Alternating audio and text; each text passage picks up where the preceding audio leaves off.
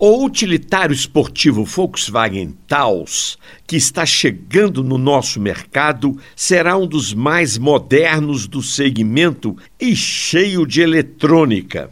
Um dos seus fortes argumentos para brigar com o líder Compass. E quanto mais dispositivos eletrônicos, mais complexa a adequação de um carro às características do país.